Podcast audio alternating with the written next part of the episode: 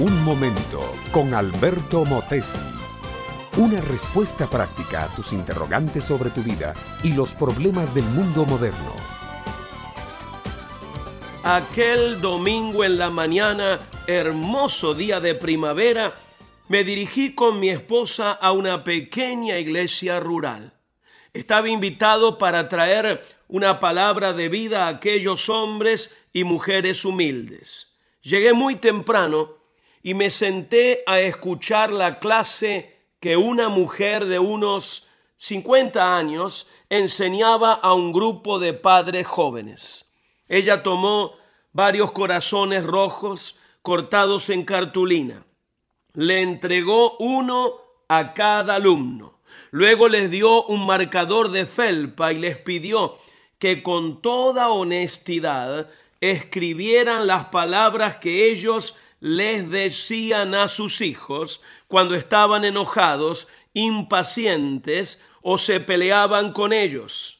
Bajo un silencio absoluto, cada padre comenzó a escribir sobre los corazones.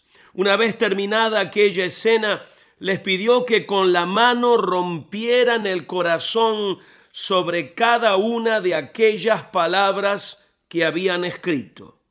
Cuando aquello terminó, les dio cinta de pegar y les dijo, por favor ahora remienden el corazón roto. La pregunta final fue, ¿quedó el corazón igual al que les di al principio? La respuesta era obvia, no era igual. ¿Sabes, mi amiga, mi amigo? Una camisa rota se puede remendar lo mismo un pantalón. Pero las palabras que les decimos a nuestros hijos rompen el corazón de ellos y dejan cicatrices que los marcan para toda la vida. Y no es que se trata solamente de vocabulario, sino que estas palabras tienen significado y cuando son dichas por los padres, entonces el niño acepta que lo que papá o mamá dicen es verdad.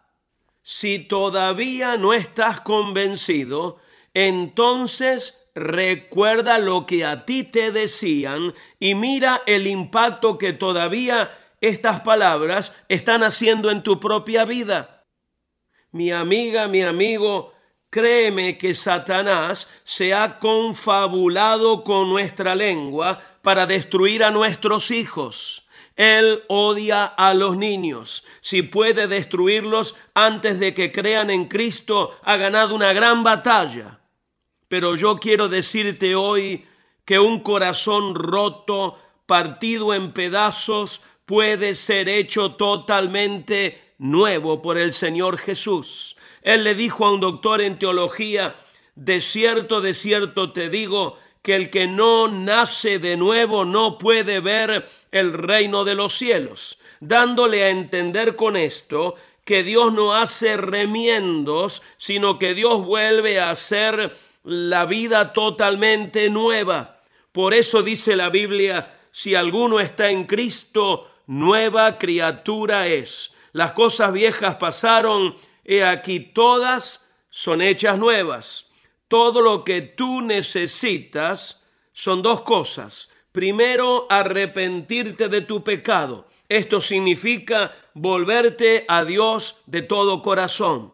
Y segundo, tener fe en Jesucristo. Esto es creer en tu corazón que Él es suficiente para todo lo que tú necesitas. A través de la fe en Cristo hallarás tu salvación tu perdón y la vida abundante que tú y tu familia anhelan tener. Este fue Un Momento con Alberto Motesi. Escúchanos nuevamente por esta misma emisora. Educación que transforma. ¿Te quieres preparar mejor? Visita Facebook y busca Alberto Motesi University.